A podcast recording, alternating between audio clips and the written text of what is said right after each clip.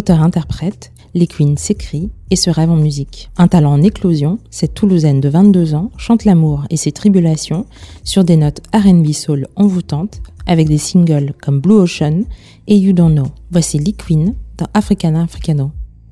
Depuis plusieurs mois, tu commences à te faire connaître du grand public avec ton single You Don't Know qui tourne sur les réseaux sociaux. Mais avant de parler musique, est-ce que tu pourrais nous dire quelques mots sur toi? Qui es-tu et où as-tu grandi? J'ai grandi à Toulouse, je suis née à Toulouse et je suis originaire euh, de la Guadeloupe. Est-ce que tu peux nous parler de, de, ta rencontre avec la musique et plus particulièrement avec le chant? Ma rencontre avec la musique a commencé avec mon père. Mon père euh, écoutait énormément de musique quand j'étais petite et c'est de lui que, que c'est venu. Beaucoup de musique à la, à la maison, de bon matin, très tard le soir. Ça vient de lui et voilà. Et le chant, du coup, c'est arrivé à, à, quel moment dans, dans ta vie? Le chant, je dirais que c'est arrivé euh, dans les alentours de euh, quand j'avais 5-6 ans, plus 7. Et du coup, ouais, j'ai commencé commencé par un peu de danse, un peu de danse vite fait, euh, et ensuite euh, le chant est arrivé juste après. D'accord. Du coup, c'est la, la, danse, euh, ta, ta, ta, première expression artistique, c'est bien ça? C'est ça, c'est ça, car mon père, il est musicien, musicien de goka. C'est une, une musique traditionnelle de la Guadeloupe. Et ça danse beaucoup. Et mon père, il m'amenait beaucoup dans ces soirées-là les soirées antillaises à Toulouse. Et du coup, j'ai pu voir et ensuite j'ai pu expérimenter la danse. Et ensuite, quand j'ai j'ai découvert euh, la magie d'Internet, j'ai pu regarder euh, toutes ces tous ces artistes qui dansaient et toute cette magie. Et du coup, bah, je me suis mise à danser. Et ensuite, je me suis dit pourquoi pas euh, chanter aussi, comme le font euh, ces légendes qu'on a aujourd'hui, comme Michael Jackson, les Destiny Child. Et du coup, euh, je me suis mise à chanter. Et du coup, c'est quelque chose qui vous a rapproché, ton père et toi, justement, de d'avoir euh, la musique, enfin la danse dans un premier temps et la musique euh, en commun? Beaucoup, beaucoup jusqu'à aujourd'hui. C'est un peu lui qui m'a mis dedans. Et du coup, passer des moments avec lui, c'était précieux pour moi et pour lui aussi. Du coup, ça nous a très, très, très bien, bien, bien rapprochés, même plus que, que ma maman même si je l'aime, maman, c'est waouh. Mais euh, oui, c'est vrai que mon père euh, et moi, on est beaucoup, euh, on est beaucoup connectés sur ça. Justement, dans l'univers musical dans lequel tu, tu, as grandi, qui a notamment été justement baigné par le gros et, et, ta culture antillaise, quelles sont les, les personnes ou les, ou les compositions qui t'ont le plus marqué et pourquoi? Les compositions qui m'ont le plus marqué, je dirais déjà il y a un groupe de reggae qui s'appelle Morgan Héritage. Je ne sais plus c'est quoi le titre, mais il y a un album qui m'a qui m'a beaucoup marqué car on l'écoutait beaucoup avec mon père. Il y a le son de Beyoncé Crazy in Love que dès qu'il est sorti, j'ai dit waouh quand j'ai vu le clip et et tout ce qu'elle faisait sur en live et ça m'a beaucoup marqué et euh, il y a tellement de titres il y a tellement de titres. Des personnes. Des personnes. Il y a Michael Jackson, Jackson 5, les Destiny Child.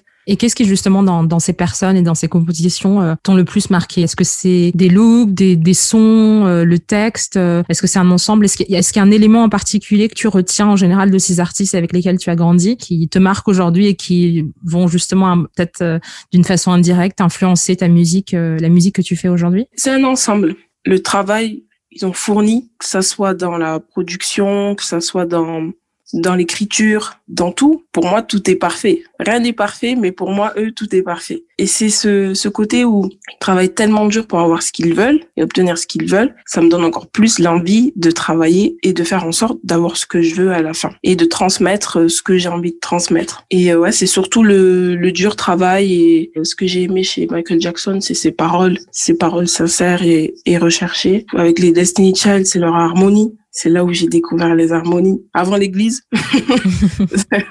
Mais euh, c'est les destichas, les harmonies. C'est un tout. Chez eux, c'est un tout. Pour moi, c'est vraiment l'éthique. Enfin, c'est vraiment des, des, artistes. Tu disais que très tôt, justement, tu as baigné dans les musiques, notamment grâce à ton père qui en a fait son métier. Est-ce que tu te rappelles, justement, enfant, euh, de ton premier rêve, de ce que tu voulais devenir? Est-ce que ça avait un lien avec la musique? Oui, toujours. Depuis toute petite, je me suis toujours dit que je ferais de la musique. Quoi, je ne sais pas. Je savais pas si je voulais chanter ou si je voulais faire un instrument, mais euh, ça a toujours été là en moi quand euh, j'étais à l'école et tu connais quand tu tu tu commences euh, la rentrée en primaire posent des questions et te disent euh, tu voulais devenir quoi sur un petit papier et toi t'écris euh, je veux être chanteuse ou je veux être dans la musique. Et ils te disent ah bah métier et là je te dis non mais moi c'est ce que j'ai envie de faire. Et lui depuis toute petite c'est une évidence pour moi. Est-ce que justement à l'époque tu, tu savais ce que ça voulait dire une, passion? Est-ce que c'était plutôt une idée romantisée de la musique et de, de, travailler dans la musique? Est-ce que tu avais conscience que c'est un métier dans le, dans le sens où c'est un travail et c'est rémunéré ou c'est plus toi tu voulais en faire une passion donc pour toi le concept de travail était pas forcément euh, bien acquis Petite, pour moi, c'était un rêve. Je savais pas tout le travail qu'il fallait fournir derrière. je savais pas qu'on pouvait payé autant et même moins. Mais euh, pour moi, au début, c'était surtout un rêve. C'était un idéal, c'est de me dire, voilà, je, vais faire des tournées, je serai sur scène, il y aura des, des millions de personnes, je serai écoutée partout, je passerai à la télé. C'est un peu comme ça qu'on le voit au début. Et après, plus les années passaient, plus euh, j'ai rencontré des gens et plus tu te dis ah oui quand même c'est c'est c'est un métier il faut le prendre au sérieux. Et j'ai commencé à le prendre au sérieux euh, quand j'ai commencé à aller au lycée hein, quand on m'a demandé ce que je voulais faire et après le lycée. Et c'est à ce moment-là je me suis dit ben maintenant fais ça sérieusement quoi mais du coup, à quel moment est-ce que tu t'es dit c'est vraiment la musique? Parce que ce que tu nous as pas encore dit, c'est que dans ton parcours, ça n'a pas, ça pas été euh, directement la musique, ça n'a pas été directement euh, j'écris des chansons et je sors un single. C'est que il y, a eu un petit cheminement justement avant d'arriver à ce, à ce single que tu as sorti, euh, à l'album qui, qui, est en cours de, de préparation, etc. Alors oui, c'est venu après. C'est venu après. Je me suis d'abord perdue, comme on dit. J'ai plutôt essayé. J'ai expérimenté des choses, j'ai expérimenté des études. Pour parler un peu plus de mes études, j'ai fait un bac pro commerce euh, et toujours dans ma tête derrière, c'était du commerce musical. Je voulais travailler dans l'industrie musicale. Donc euh, l'idée, c'était euh, un accord avec mon père, c'était que tu dois avoir le bac. Normal. Mais moi, derrière, c'était la musique. Et il m'aidait à m'accrocher parce qu'il me disait, parce que quand j'allais à l'école et que je voyais euh, Carrefour, Auchan, euh, des trucs qui n'ont rien à voir avec la musique, ça me faisait douter et ça me faisait me dire, ouais, non, c'est pas là que j'ai envie d'être. Et, il me disait, non, va jusqu'au bout et tu verras. Ok. Ensuite, j'ai entamé un BTS euh, MUC, Management des unités commerciales, pendant un an. J'ai arrêté parce que c'était toujours pas de la musique. Ensuite, j'ai fait de la sociologie et pareil, euh, à la fin, je me, dis, je me suis dit, je serais sociologue euh, en musique. Et finalement, euh, c'est toujours pas de la musique, donc euh, j'ai arrêté. Et ensuite, euh, j'ai intégré une école pour être coach vocal. Donc là, enfin, c'était quelque chose que j'aimais. Et euh, ensuite, j'ai fait j'ai fait une année sabbatique pour pouvoir rentrer de l'argent. Et là, actuellement, je suis en DE pour pour être prof de musique, musique actuelle dans les conservatoires ou dans les écoles privées. Et je pense que c'est maintenant, enfin c'est plutôt il y a un an où je me suis dit, allez, lance-toi et fais de la musique. Donc c'est très récemment très récemment où je me suis dit euh, fais ça. Justement, c'est intéressant que tu parles de, de, ce pacte passé avec son père qui euh, lui a, vécu euh, de sa musique et a vécu de sa passion euh, toute sa vie et justement te demander à toi de renoncer ou en tout cas temporairement de te, de te mettre dans tes études avant de vivre ta passion en dehors du pacte avec ton père justement pour au moins avoir le bac, enfin faire ses études entre guillemets pratiques. En, en, dehors de ça, pendant que tu te perdais en BTS MUC puis en est-ce qu'il y avait quelque chose qui te retenait justement de sauter le pas euh, et d'assouvir cette passion-là et de, de, plonger euh, corps et âme dans ta passion? Oui et non.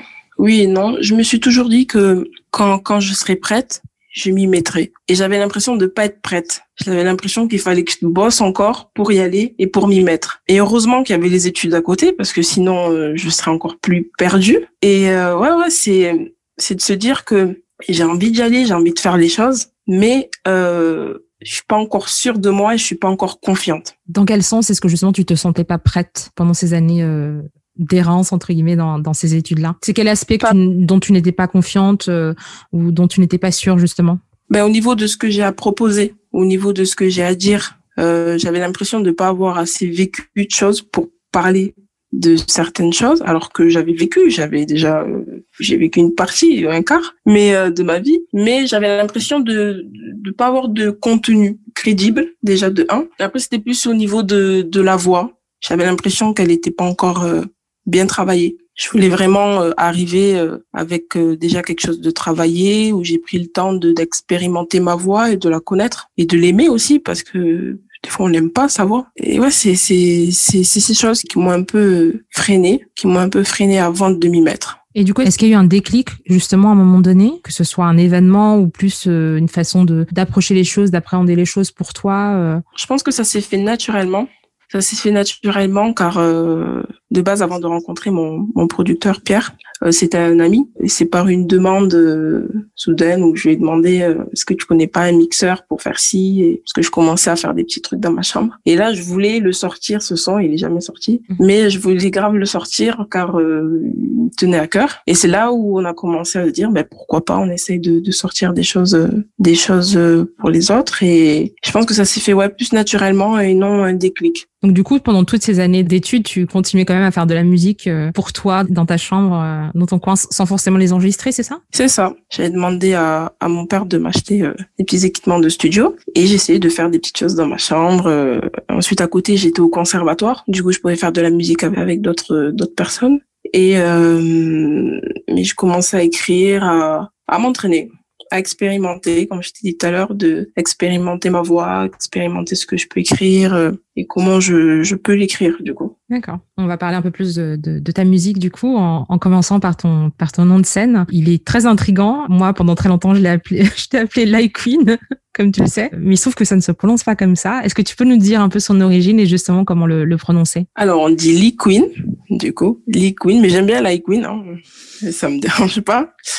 Alors, Lee Queen, c'est un surnom qui m'a été donné au collège par un garçon. On faisait des, battles de danse, euh, je me rappelle, euh, dans la cour. Et un jour, il m'a dit euh, ah Lee Queen et le Lee pour Ludmilla qui est mon vrai prénom et Queen pour Reine. Et bon, c'était flatteur, c'était gentil de sa part et j'ai trouvé ça intéressant et je l'ai gardé en tête. Mais voilà, je l'ai laissé là. Et quand ben, quand j'ai rencontré Pierre et qu'il fallait trouver un nom de scène, je me suis dit ben, pourquoi pas Lee Queen c'est revenu dans ma mémoire et, et euh, j'ai donné ce nom. Mais du coup, pourquoi, pourquoi cette orthographe-là? C'est toi qui l'as choisi? C'est, c'est venu avec les années? C'est la façon dont tu l'écrivais toi personnellement euh? C'est la manière dont je l'écrivais. Euh, je l'ai jamais vraiment écrit avec un Queen comme euh, comme Queen reine en anglais. Je l'ai toujours écrit L Y. Même pas. Au début, c'était L E E K U I N, mais je me suis dit c'est trop long. Et comme je kiffe le Y, je crois que c'est ma lettre préférée. J'ai calé un Y et un K U I N et, et voilà. Mais justement, euh, ce n'en parle pas souvent, mais c'est une chose qui est très normale pour beaucoup d'artistes, notamment dans la musique, de, prendre un nom, de scène quand ils s'apprêtent à, à, montrer leur talent euh, au monde. Comment s'est passé ce processus-là pour toi? Est-ce que ça a été naturel? Parce que, comme tu dis, on te connaît depuis des années, euh, enfin ta famille te connaît depuis des années avec ton prénom Ludmilla, et puis du jour au lendemain, tu deviens euh, Lee Queen pour le reste du monde. Comment s'est passé ce processus-là pour toi? Pour moi, il a été difficile, je t'avoue. Je me suis beaucoup posé de questions en me disant, est-ce que vraiment tu veux t'appeler Lee Queen? Est-ce que vraiment tu veux un nom de scène? Parce que ton prénom, il, il, suffit pas. Et je me suis dit, euh, après mûre réflexion, je me suis dit pourquoi pas? C'est le jeu, moi jouer, je t'appelle des Queen, garde Ludmilla, comme ça je sais que quand quelqu'un m'appelle Ludmilla, je sais que c'est Ludmilla et quand quelqu'un m'appelle des Queen, je sais pourquoi il m'appelle des Queen. Mais c'est vrai que ça a été ça a été difficile pour moi le changement, mais maintenant c'est c'est même devenu un jeu quand les gens m'appellent les Queen, mais surtout il y en a qui pensent que je m'appelle vraiment les Queen, et ça qui est beau. Et quand je leur dis non, je m'appelle ou quelqu'un m'appelle ah Ludmilla et là ah ouais tu t'appelles pas Ludmilla, c'est les Queen, c'est Ludmilla. Et j'ai dit, ben non, du coup. Mais là, maintenant, ça va. Maintenant, j'arrive à, à l'accepter, comme on dit. Mais justement, qu'est-ce que ça change pour toi d'avoir ce pseudonyme? Est-ce que euh, tel Beyoncé avec euh, Sacha Fierce, ça te, ça te donne une nouvelle personnalité ou une, ça te permet de peut-être de, de, de, montrer une autre facette de ta personnalité que tes intimes ne connaissent pas forcément ou connaissent d'une certaine façon? Oui et non. Pour moi, pour l'instant, les queens, c'est milliard. Pour l'instant, comme j'ai pas fait de, énormément de scènes et, et tout ça. Et euh, Queen me permet aussi de, de montrer des choses que Lydia ne fait pas d'habitude. C'est sûr. Quoi ben, danser, euh, dans, danser un peu plus euh, sensuellement ou, euh, ou montrer vraiment mon côté sensuel de mon corps ou pas de mon corps, de la manière dont je danse, bien sûr ça me permet aussi de, de, de, de m'évader, de montrer une autre facette, des choses que l'humilia n'arrive pas à dire. Betty Queen, elle arrive à les dire dans une chanson. C'est un peu ce, ce délire-là, quoi, aujourd'hui. Revenons un peu à, à ta musique, justement. Est-ce que tu peux nous décrire ce qui fait ta musique? Ce qui fait ma musique, euh, c'est la vie, euh, les expériences de chacun, mes expériences personnelles, mais les expériences des autres, les expériences de mes amis, les expériences de ma famille.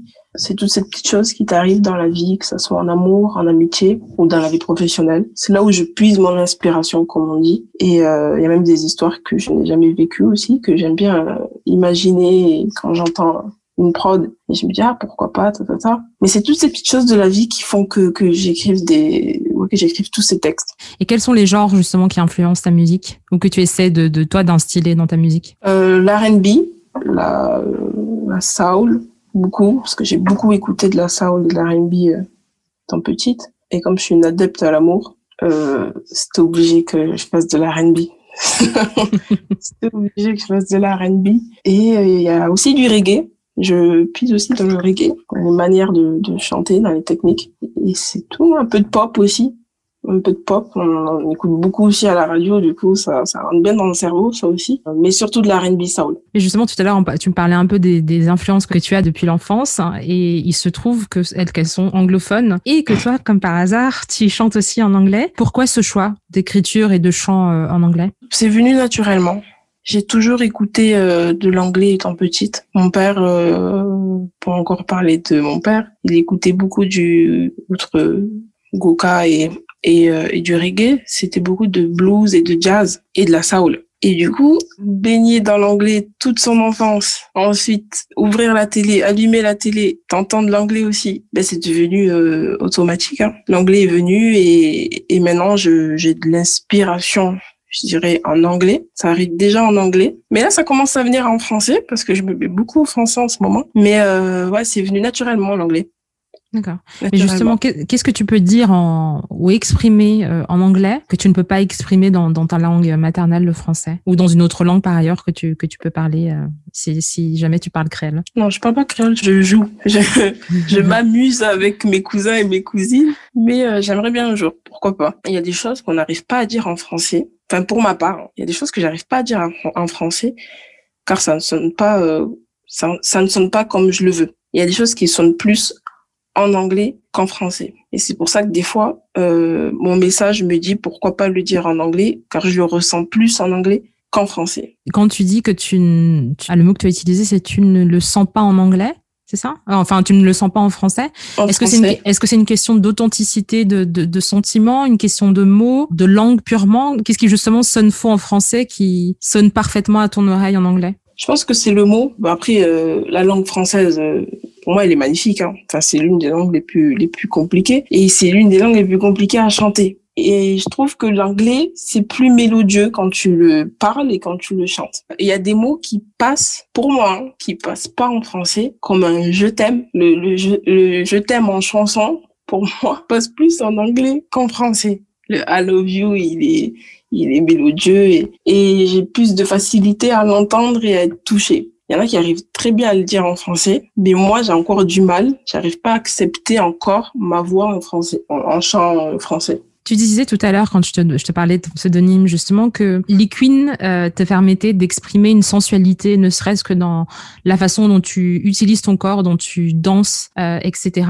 Est-ce que du coup, euh, écrire en anglais, c'est aussi une façon d'exprimer euh, cette sensualité-là pour toi ou, ou des, de parler de sujets qui sont peut-être tabous pour toi euh, dans la langue française ou qui, avec lesquels tu n'es peut-être pas à l'aise justement en français? Est-ce que ça rentre en, jeu dans ton écriture, ça? Oui et non. Oui, dans le sens où euh, il y a des choses que, comme je disais, j'arrive pas à dire en français. Déjà par question de pudeur par rapport à, mes parents, par rapport à ma famille. Il y a des choses que je préfère dire en anglais et pas en français pour pas qu'ils le comprennent, du coup. Mais après, s'ils me demandent la traduction, je leur dirai bien évidemment. Mais s'ils me la demandent pas, euh, tant mieux. et euh, ça me permet aussi de d'être d'être plus confiante quand je l'écris en anglais déjà pour moi. Et, et voilà. Justement, on tourne autour du pot depuis tout à l'heure, mais qu'est-ce quels sont les sujets justement qui t'inspirent, qui, qui te poussent à écrire? Euh, L'amour, l'amour euh, avec un grand A. Ça me pousse à, à écrire car c'est ce qui me fait vivre moi. C'est ça qui me fait vivre et c'est ça qui me fait respirer. L'amour que les gens me donnent, l'amour que je donne aux gens, c'est surtout ça qui, qui me fait écrire énormément. J'aimerais euh, parler aussi de, de ma colère ou euh, de, de choses négatives, mais je n'y arrive pas pour l'instant. Okay. J'y arrive pas pour l'instant. Peut-être un jour, qui sait. J'aimerais revenir sur euh, quelque chose que tu disais tout à l'heure. Quand on parlait de tes études, tu disais que pendant un certain temps, effectivement, tu tu n'aimais pas ta voix, tu étais pas à l'aise euh, avec ce que tu ce que tu faisais peut-être, euh, en tout cas sur le plan sur le plan musical. Est-ce qu'il y a eu un moment où tu as justement réalisé que tu avais un don, que tu avais du talent, que tu avais une voix qui qui méritait justement de d'être enregistrée, d'être euh, donnée au monde, d'être partagée au monde? Je sais pas si j'ai un don. Je sais pas si j'ai vraiment un don, mais euh, je pense le jour où je me suis dit que ça peut toucher des gens, ce que je fais, c'est le jour où j'ai chanté euh, devant euh, ma famille et ma tante a pleuré. Et euh, c'était tout le début et c'était nouveau pour moi. Et euh, ce jour-là où elle a pleuré, je me suis dit mais pourquoi elle pleure? Soit c'est nul, soit ça l'a touché, soit je sais pas. Du coup, je suis partie lui demander hein. et je lui dis Tati, pourquoi tu pleures? Et il me dit, ben, je sais pas, moi, ça m'a touché, euh, t'as une belle voix, faut continuer. Et c'est à partir de ce moment-là que je me suis dit, ah ben, pourquoi pas, hein, pourquoi pas. Mais justement, c'est quoi le rapport de ta famille à, à cette nouvelle carrière euh, que tu explores dans la musique? Ils sont beaucoup derrière moi, et euh, ils me soutiennent beaucoup au niveau de ma musique. Ils sont toujours là en train de me dire, continue, lâche pas, n'abandonne pas si le monde ne veut pas t'écouter, on va t'écouter. Mhm. Euh, on va faire en sorte que le monde t'écoute aussi. Non, non, ils sont vraiment derrière moi. S'il faut aider, ils sont là. S'il faut prendre des photos pendant des soirées, ils sont là. C'est la famille, quoi. Et ton père dans cette histoire, le professionnel de la famille, le premier professionnel euh, de la musique euh, dans la famille, qu'est-ce qu'il en pense de tout ça? Mon père, ça a été dur avec lui. Ça a été dur parce qu'il est, il connaît un peu ce monde-là de la musique. Et quand je lui ai dit que je voulais faire ça, il s'est dit, non, mais pourquoi? Pourquoi ce monde-là? Il y en a d'autres. Tu peux en faire plein d'autres. Pourquoi lui? Et je lui dit, ben, c'est comme ça, c'est la vie.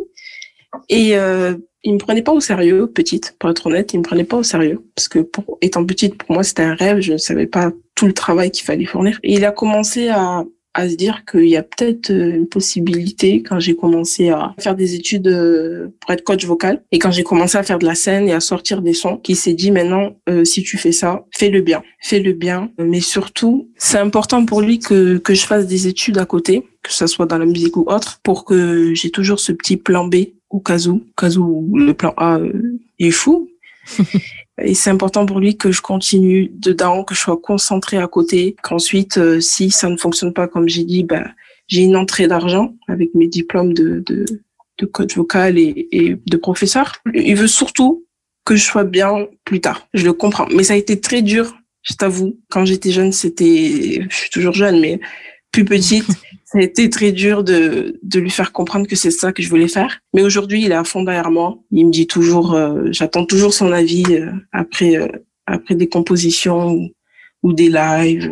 C'est toujours celui qui te dit, c'est bien, mais bosse encore. Tu vois, c'est pas celui qui va dire, ah, c'est trop bien. Lui, c'est plutôt en mode, c'est bien, c'est bien, c'est bien. T'as amusé à la galerie, maintenant, bosse encore. C'est un peu ça, mon père. C'est ton plus grand critique, du coup. C'est ça. Exactement. un peu plus tôt, tu, tu évoquais justement l'émotion de, de, ta tante euh, la première fois qu'elle t'a entendu chanter euh, en public, euh, etc. Et cette émotion, apparemment, t'a bouleversée. Qu'est-ce que tu cherches justement à transmettre ou à communiquer à travers, à travers tes œuvres? La positivité, beaucoup d'amour.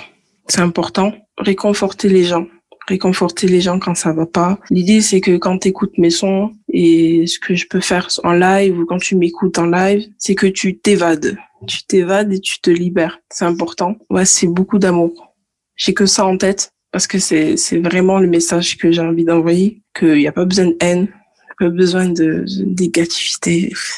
C'est une perte d'énergie et rappeler aux gens que tout est amour, mais vraiment. tout est amour. D'accord, il y a des difficultés dans la vie, mais il faut toujours voir le positif. C'est un peu ça euh, ce que j'ai envie de transmettre aux gens. Justement, tu, tu parles de live et là, comme ça fait un peu plus d'un an qu'on est, on est dans cette, enfin, presque un an ou un peu plus d'un an selon où on se trouve dans le monde, euh, qu'on a affaire à cette euh, à cette pandémie. C'est quoi justement ton, ton rapport à la scène en, tant qu'artiste qui, qui, qui, est qui est enfermé et qui n'a pas pu se produire durant toute cette pandémie? Mon rapport à la scène, avant que ce, ce virus arrive, c'est un peu ma maison, c'est un peu là où je me sens bien, c'est là où je peux euh, partager tout mon moi et tout ce que j'ai envie de transmettre. Et là, c'est vrai que depuis depuis le Covid, j'ai presque rien fait. Deux ou trois scènes après le pendant le déconfinement, mhm. mais euh, ça manque, ça manque cette énergie avec le public, ça manque euh, le partage avec le public, les discussions après le live où les gens Bon, ils viennent te complimenter, mais ils discutent avec toi, ils te, ils te disent que voilà, ça m'a aidé, merci. Et tout ça, ça manque. Ça manque énormément et hâte, très hâte que ça revienne, très hâte. Mais justement, qu'est-ce que ça t'apporte à toi en tant qu'artiste de faire de la scène hein? Au-delà de voilà de la visibilité, de pouvoir montrer, d'avoir l'opportunité de montrer tes chansons et de les performer live, qu'est-ce que ça t'apporte? Ça m'apporte beaucoup de bonheur et de joie. ça m'apporte euh, une sensation de, de, de liberté de liberté. je me sens libre, je me sens bien sur scène. De voir toutes ces personnes qui viennent me voir chanter, de me dire que euh, le message il a été transmis, le message il, il passe, les gens aiment ma musique et c'est c'est un sentiment de satisfaction. Je suis hyper contente de voir ces gens quand ils sont devant moi et, et qui chantent mes paroles ou ou qui sont là juste là, ils écoutent. Le, le mieux, je crois que c'est quand tu chantes dans des bars de café et les gens ne sont pas là pour toi et ils arrêtent tout ce qu'ils font et ils t'écoutent. Et je pense que là, tu te dis, j'ai réussi ma soirée. Juste pour ça, tu vois. Et non, c'est un sentiment de satisfaction énorme. Waouh. Justement, alors que tu fais tes, tes premiers pas dans, dans, dans, dans ce milieu, qu'est-ce qui te surprend le plus, que ce soit positif ou, ou, négatif hein? Dans le côté positif, c'est qu'il y a beaucoup d'argent à se faire dans ce, cette industrie. Hein. Quand je vois euh, tous ces artistes qui gagnent qui gagnent énormément d'argent pour ça. Bon, après, euh, c'est ce qui montre, mais euh, on sait pas vraiment ce qui, qui gagne. Mais je me dis que c'est c'est un monde où tu peux être bien. Mais d'un autre côté, je me dis, euh, il doit avoir une difficulté à se faire une place. Je sais pas tous les sacrifices que certains artistes ont fait, mais euh, j'aimerais pas savoir. Vraiment, parce que mhm. ça doit être d'une d'une complexité mais énorme. Je me pose encore des questions sur l'industrie musicale, c'est sûr, parce que je suis pas vraiment dedans. Mm-hmm. Mais je m'en pose énormément sur comment ça fonctionne. Parce qu'on ne sait pas vraiment comment ça fonctionne quand on n'est pas vraiment dedans, mm-hmm. pour ma part. Et euh, j'aime bien le challenge, j'aime bien le, le, côté où, allez, vas-y et, et, et, regarde comment ça se passe. Est-ce que tu peux, est-ce que tu pourras aller jusqu'au bout. C'est un peu le challenge. J'aime bien me, me, lancer des challenges. Mais d'un côté, je me dis, est-ce qu'on arrive à survivre dans ça? C'est des questions que je me pose. Je suis encore en réflexion. Tu me disais tout à l'heure que c'était un rêve d'enfant avant de, de, avant de pouvoir même envisager que ça, ça devienne une carrière pour toi. Entre, mhm. entre la vision euh, euh, que tu avais enfant justement de ce milieu et ce que tu commences à découvrir là avec le début de ta carrière, est-ce que tu arrives à réconcilier ces deux visions justement entre ce que tu imaginais, ce que tu, la réalité de, du milieu? Pas encore, je t'avoue c'est encore très très flou. C'est encore très flou. Pour l'instant, je me suis toujours dit quand j'étais petite, je ferais ce que j'ai envie de faire et ce que j'aime. Et pour l'instant, c'est ce que je fais. Pour l'instant, je fais ce que j'aime. Pour l'instant, j'ai pas de non, mais fais pas ci, mais fais pas ça, parce que si, parce que ça. Et j'ai la chance, Dieu merci, de, pour l'instant, de faire ce que je veux au niveau artistique. Après, sur les autres aspects de l'industrie musicale, c'est encore flou c'est encore flou, mais je suis contente que pour l'instant, ça se passe bien, ça commence bien. J'espère que ça va durer. Bah, je te le souhaite, je te le souhaite. Du haut de tes 23 ans, comment est-ce que tu vois la suite de ta carrière, justement? Comment tu, comment tu envisages ta carrière et la direction que tu, que tu souhaites prendre? Des tournées, des albums. Euh, j'ai une envie folle de faire un album qu'avec des musiciens. C'est une envie là que j'ai depuis deux ou trois mois. Faire un album qu'avec des musiciens enregistrement live et pas euh, prod de YouTube ou de beatmaker que j'aime bien aussi, mais je, préfère les instruments. Mhm. Et euh, ouais, des albums, des, des lives, des tournées euh, dans le monde entier, pourquoi pas. Et aussi au niveau de, de, de, de la pédagogie, pourquoi pas ouvrir une école euh, en Guadeloupe ou, ou je sais pas, mais ouais, ouvrir une école et, et transmettre un peu ce que j'aime bien faire et, et ce que je sais faire à d'autres personnes qui aimeraient le faire. Du coup, tu vois ta, tu vois ta carrière sur deux plans, en fait, sur cette partie justement transmission et euh, vivre ton rêve euh, solo de, de faire une carrière. C'est une condition sine qua non pour toi justement de pour avancer dans ce milieu-là, d'avoir toujours ces deux ces deux ces deux pendants-là à ta carrière? Oui, c'est important pour moi et ça me rassure dans le fait que euh, si ça se passe mal là, ben, ça peut se passer bien là dans l'autre côté. C'est une forme de sécurité, je dirais c'est une forme de sécurité. Après, personnellement, tout ce qui est pédagogie, j'aimerais bien le faire après ma carrière pour vivre des choses et Comme ça, j'ai plein de choses à dire et plein de choses à, transmettre. Mais pendant, je peux aussi, on me l'a dit aussi, on m'a dit, oui, vas-y, fais-le pendant, non, ça t'empêche pas de le faire. Mais euh, je me sens pas encore prête. Je me sens pas encore prête au niveau de la pédagogie. Je suis toujours en apprentissage. Mais euh, ouais, euh, la pédagogie, c'est une forme de, de sécurité. Justement, tu parlais tout à l'heure de, de, de, vouloir faire des, des tournées dans, dans, le monde. Est-ce qu'il y a une salle de concert en particulier ou, ou deux sur lesquelles euh, tu mises absolument et une salle ou un lieu de, dans lequel tu te diras, euh, voilà, ça y est, j'ai entre guillemets réussi, je, je suis arrivé à un de mes, un de mes gros objectifs. Est-ce qu'il y a une salle comme ça dans, dans ta tête, dans, dans, dans ton rêve de musique? Alors, il y a le Stade de France qui est big. Il y a aussi et je l'oublie, je l'oublie, mais elle est importante. C'est le Zénith de Toulouse et euh, une salle qui s'appelle le Bikini aussi à Toulouse que, que j'aime bien. Mais surtout le Stade de France. Si je fais le Stade de France et je le remplis, là je me dis euh, ah ouais, j'ai réussi entre guillemets. J'ai réussi entre guillemets. Et à l'étranger, est-ce qu'il y a une autre salle? Wembley, Wembley à Londres et le Royal Albert Hall. Excusez mon anglais. non. Le Royal Albert On te comprend tout à fait. c'est différent de le parler et de le chanter. Ça, c'est, c'est incroyable. C'est incroyable. J'ai encore de, j'ai encore des, une petite timidité à parler en anglais, mais euh, ça arrive. j'apprends, j'apprends, j'apprends. Mais oui, pour revenir aux salles, euh, le Wembley et, et, le Royal Albert Hall, les salles, elles sont magnifiques dans cette vision que tu as pour, pour ta carrière, est-ce qu'il y a un artiste euh, ou une artiste que tu as en tête, dont tu t'inspires en tout cas pour, pour ta carrière euh, future ou dont tu veux suivre les pas? Beyoncé. Ouais, Beyoncé. Je voulu dire une autre artiste, Adele, mais euh, c'est deux artistes complètement différentes, mais euh, beaucoup Beyoncé, ouais. À quel niveau? Beyoncé, ce que j'admire dans son travail, c'est la prise de risque. Chaque album n'est pas euh, est différent. Il y a des artistes où il y a plein d'albums qui se ressemblent, mais elle, chaque album est différent. Ses lives sont différents, sont travaillés. Les messages que que qu'elle donne aussi à travers sa musique par rapport au féminisme, par rapport à self confidence.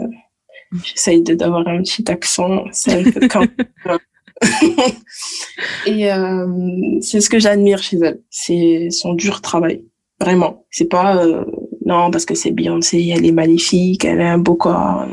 Donc, pour te dire, j'ai été voir Beyoncé en 2016 pour la première fois euh, au Stade de France et en deux heures de concert, j'ai plus écouté, j'ai plus regardé les enceintes que elle. J'étais vraiment dans le son et dans tout le visuel. J'étais waouh, j'étais surprise je, je l'écoutais, je l'ai beaucoup regardé. Mais là, la voir en vrai et de d'écouter tout ça en vrai, tu te dis ah ouais, vraiment ça ça confirme le fait que j'aime beaucoup cet artiste. Ouais ouais, c'est son dur travail. Ça m'aide beaucoup à visualiser le futur, à visualiser comment je veux faire les choses. Je suis moins perdue dès que je me dis ah comment elle a fait Beyoncé ou comment elle aurait fait peut-être.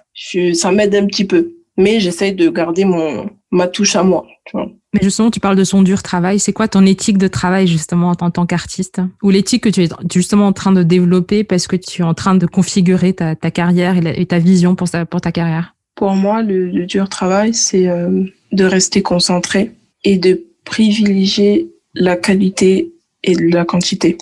Et euh, d'avoir un respect pour les gens avec qui tu travailles et un respect pour toi-même aussi parce qu'il faut pas s'oublier. Ouais, le dur travail, c'est ne rien lâcher. C'est ne rien lâcher, c'est pousser ses limites, c'est évoluer, c'est euh, quand tu fais quelque chose, ben c'est parce que tu as envie d'apprendre quelque chose et non parce que tu veux le faire pour le faire. Personnellement, si je fais un truc et et j'apprends rien, ça sert rien que je le fasse. Si je travaille avec quelqu'un et il m'apporte rien, enfin il m'apporte rien. C'est un grand mot, mais s'il est là juste pour être là, ça sert à rien, tu vois.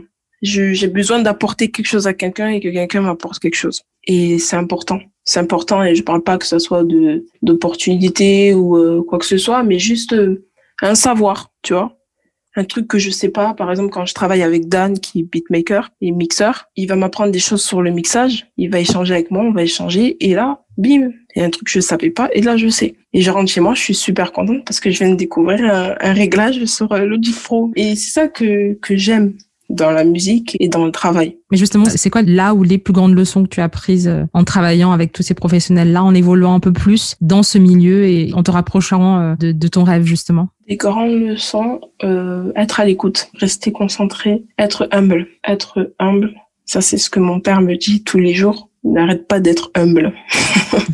et euh, des grandes leçons. Euh, Ou peut-être une leçon qui t'a marqué justement et qui te qui te guide aujourd'hui? Qui continue de te guider Ne pas croire que je sais tout alors que je sais rien, tu vois. Mm-hmm. Le côté où euh, j'ai l'impression de tout savoir, j'arrive et je dis ta ta ta ta ta, et en fait non, ça ne se passe vraiment pas comme moi je le je le vois. Et du coup là tu te dis ah ouais mais en fait je savais pas. Et là tu te prends une claque, tu te prends une grosse claque, tu te dis mais attends je savais, ça fait des années que. Et là non, tu sais pas. Et c'est surtout ça, c'est ne croire que tu sais alors que tu sais pas. C'est pour ça que je dis d'être à l'écoute, de se poser et écoute les gens autour de toi parce que c'est important. De remettre en, en, cause tes certitudes en fait. C'est ça. Mais c'est marrant parce que c'est c'est que, que tu dises ça parce que c'est bon personnellement j'ai eu cette réalisation là aussi mais c'est quelque chose qui vient avec l'âge. C'est typiquement euh, la, vingtaine euh, ou la fin de l'adolescence euh, et toute la vingtaine c'est une période justement euh, régulièrement, en tout cas, euh, moi, ça m'est arrivé de se dire, bah non, c'est pas vrai, je sais pas tout. Et c'est une très belle façon d'appréhender le monde et d'avancer dans le monde, justement, de plutôt partir d'une place où tu as envie d'apprendre euh, plutôt que d'arriver avec tes gros sabots et tes grosses connaissances, euh, enfin, celles que tu penses comme être de grosses connaissances surtout. Je sais plus, dans il y a une, il y a un podcast, une interview que j'ai écouté justement, c'est un, un, truc en, en anglais. Mhm. quelques, j'arrive pas à retrouver le nom de la personne. Je suis très très mauvaise en en nom, mais qui disait toujours, euh, cette personne disait, euh, moi j'adore être la personne la plus bête dans la dans la pièce. Carrément.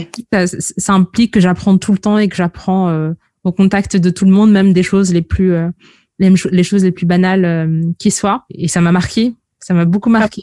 Je trouve que tu le retrouves, euh, je veux bien l'écouter. Bah moi, les podcasts et les interviews, ça, j'en, écoute plein. Donc euh, là, sur le moment, j'arrive pas à retrouver la personne. Je, je, te, je te le redonnerai si, si ça m'a, si ça me, si ça me revient. Tu parlais tout à l'heure de, de Beyoncé. C'est quelqu'un que tu as évoqué aussi un peu plus tôt euh, quand tu parlais des personnes, des artistes, des compositions qui t'ont inspiré en grandissant. Enfin, tu parlais notamment de son ancien groupe Destiny's Child. C'est une performeuse de talent. Enfin, elle est connue pour ça, pour son éthique de travail. Et tu parlais également un peu plus tôt du fait que euh, adopter un pseudonyme, ça te permet d'explorer ton corps, d'explorer ta sensualité euh, de jeune femme. Est-ce que du coup, on peut s'attendre euh, à des chansons qui sont un peu plus dansantes, justement, parce que pour l'instant, c'est des mélodies très posées, magnifiques, mais qui ne prêtent pas forcément à la danse pour l'instant. Est-ce que on peut s'attendre à des choses un peu plus R&B dansant? Euh, Oui. Euh, j'ai ouais, j'ai dans dans mon prochain EP qui arrive bientôt, euh, j'ai des sons un peu plus dansants et j'ai un clip qui va venir euh, bientôt aussi où on s'est dit pourquoi pas mettre une une chorégraphie et et, et danser le plus librement possible. Mais il y a certains titres où tu peux t'ambiancer dans ta chambre ou dans ta voiture ou j'espère dans les boîtes de nuit aussi. Mais cette EP, c'est beaucoup. Enfin, ce que je vais sortir prochainement, c'est plutôt des choses assez posé, que tu écoutes euh, dans ton casque et tu profites et, et, et tu t'évades, quoi. J'espère un jour sortir des... Enfin, ça va se faire. Ça va se faire. Sortir des sons un peu plus dansants et on verra. Mais il me tarde déjà de retourner en studio parce que ça fait un moment. Mais justement, parle-nous de ce nouvel EP. Est-ce que tu peux nous en dire un peu plus sur euh, déjà le titre, de, de quoi il parle? Alors, euh, l'EP, j'ai toujours pas de titre. J'ai un titre, mais je suis pas sûr encore. C'est un EP euh, qui aura 6, 6 ou 7, non 6, 6 titres mélangeant de l'anglais et du français et euh, qui, qui tourne autour de, de l'amour et euh, R&B et R&B soul et c'est un EP que que j'ai écrit euh, que j'ai écrit euh, la fin en fin fin 2020 mm-hmm. Voilà, fin 2020, que j'ai enregistré fin 2020 aussi. C'est euh, c'est des sons que je faisais à la maison euh, un par un en fait. En septembre j'en ai fait un, fin septembre j'en ai fait un. Et au bout d'un moment, je, je, fais tout écouter à, à Pierre, le, mon producteur. Et il me dit mais vas-y, on, on, met ça dans un EP et on le lâche. Et en plus, euh, il y avait une cohérence entre tous les titres, ce qui est bien. Et, euh, et du coup, euh, je propose ça en 2021. Ça donc du coup ça arrive très bientôt. Il y a des choses qui arrivent très bientôt aussi, vraiment là. Et du coup, tu as un nouveau single qui arrive bientôt, c'est ça? C'est ça. D'accord. Est-ce que tu peux nous parler au moins de ce single là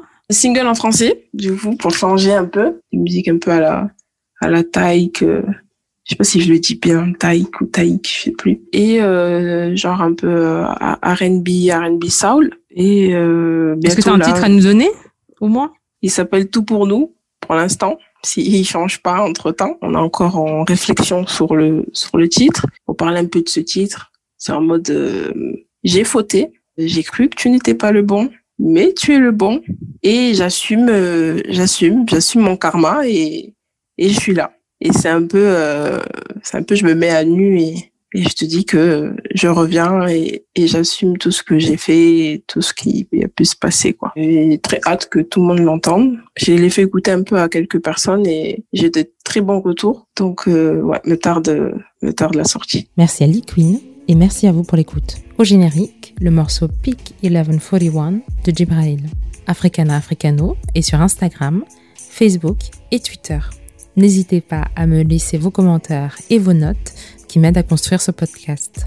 Si un épisode vous a plu, faites tourner le mot.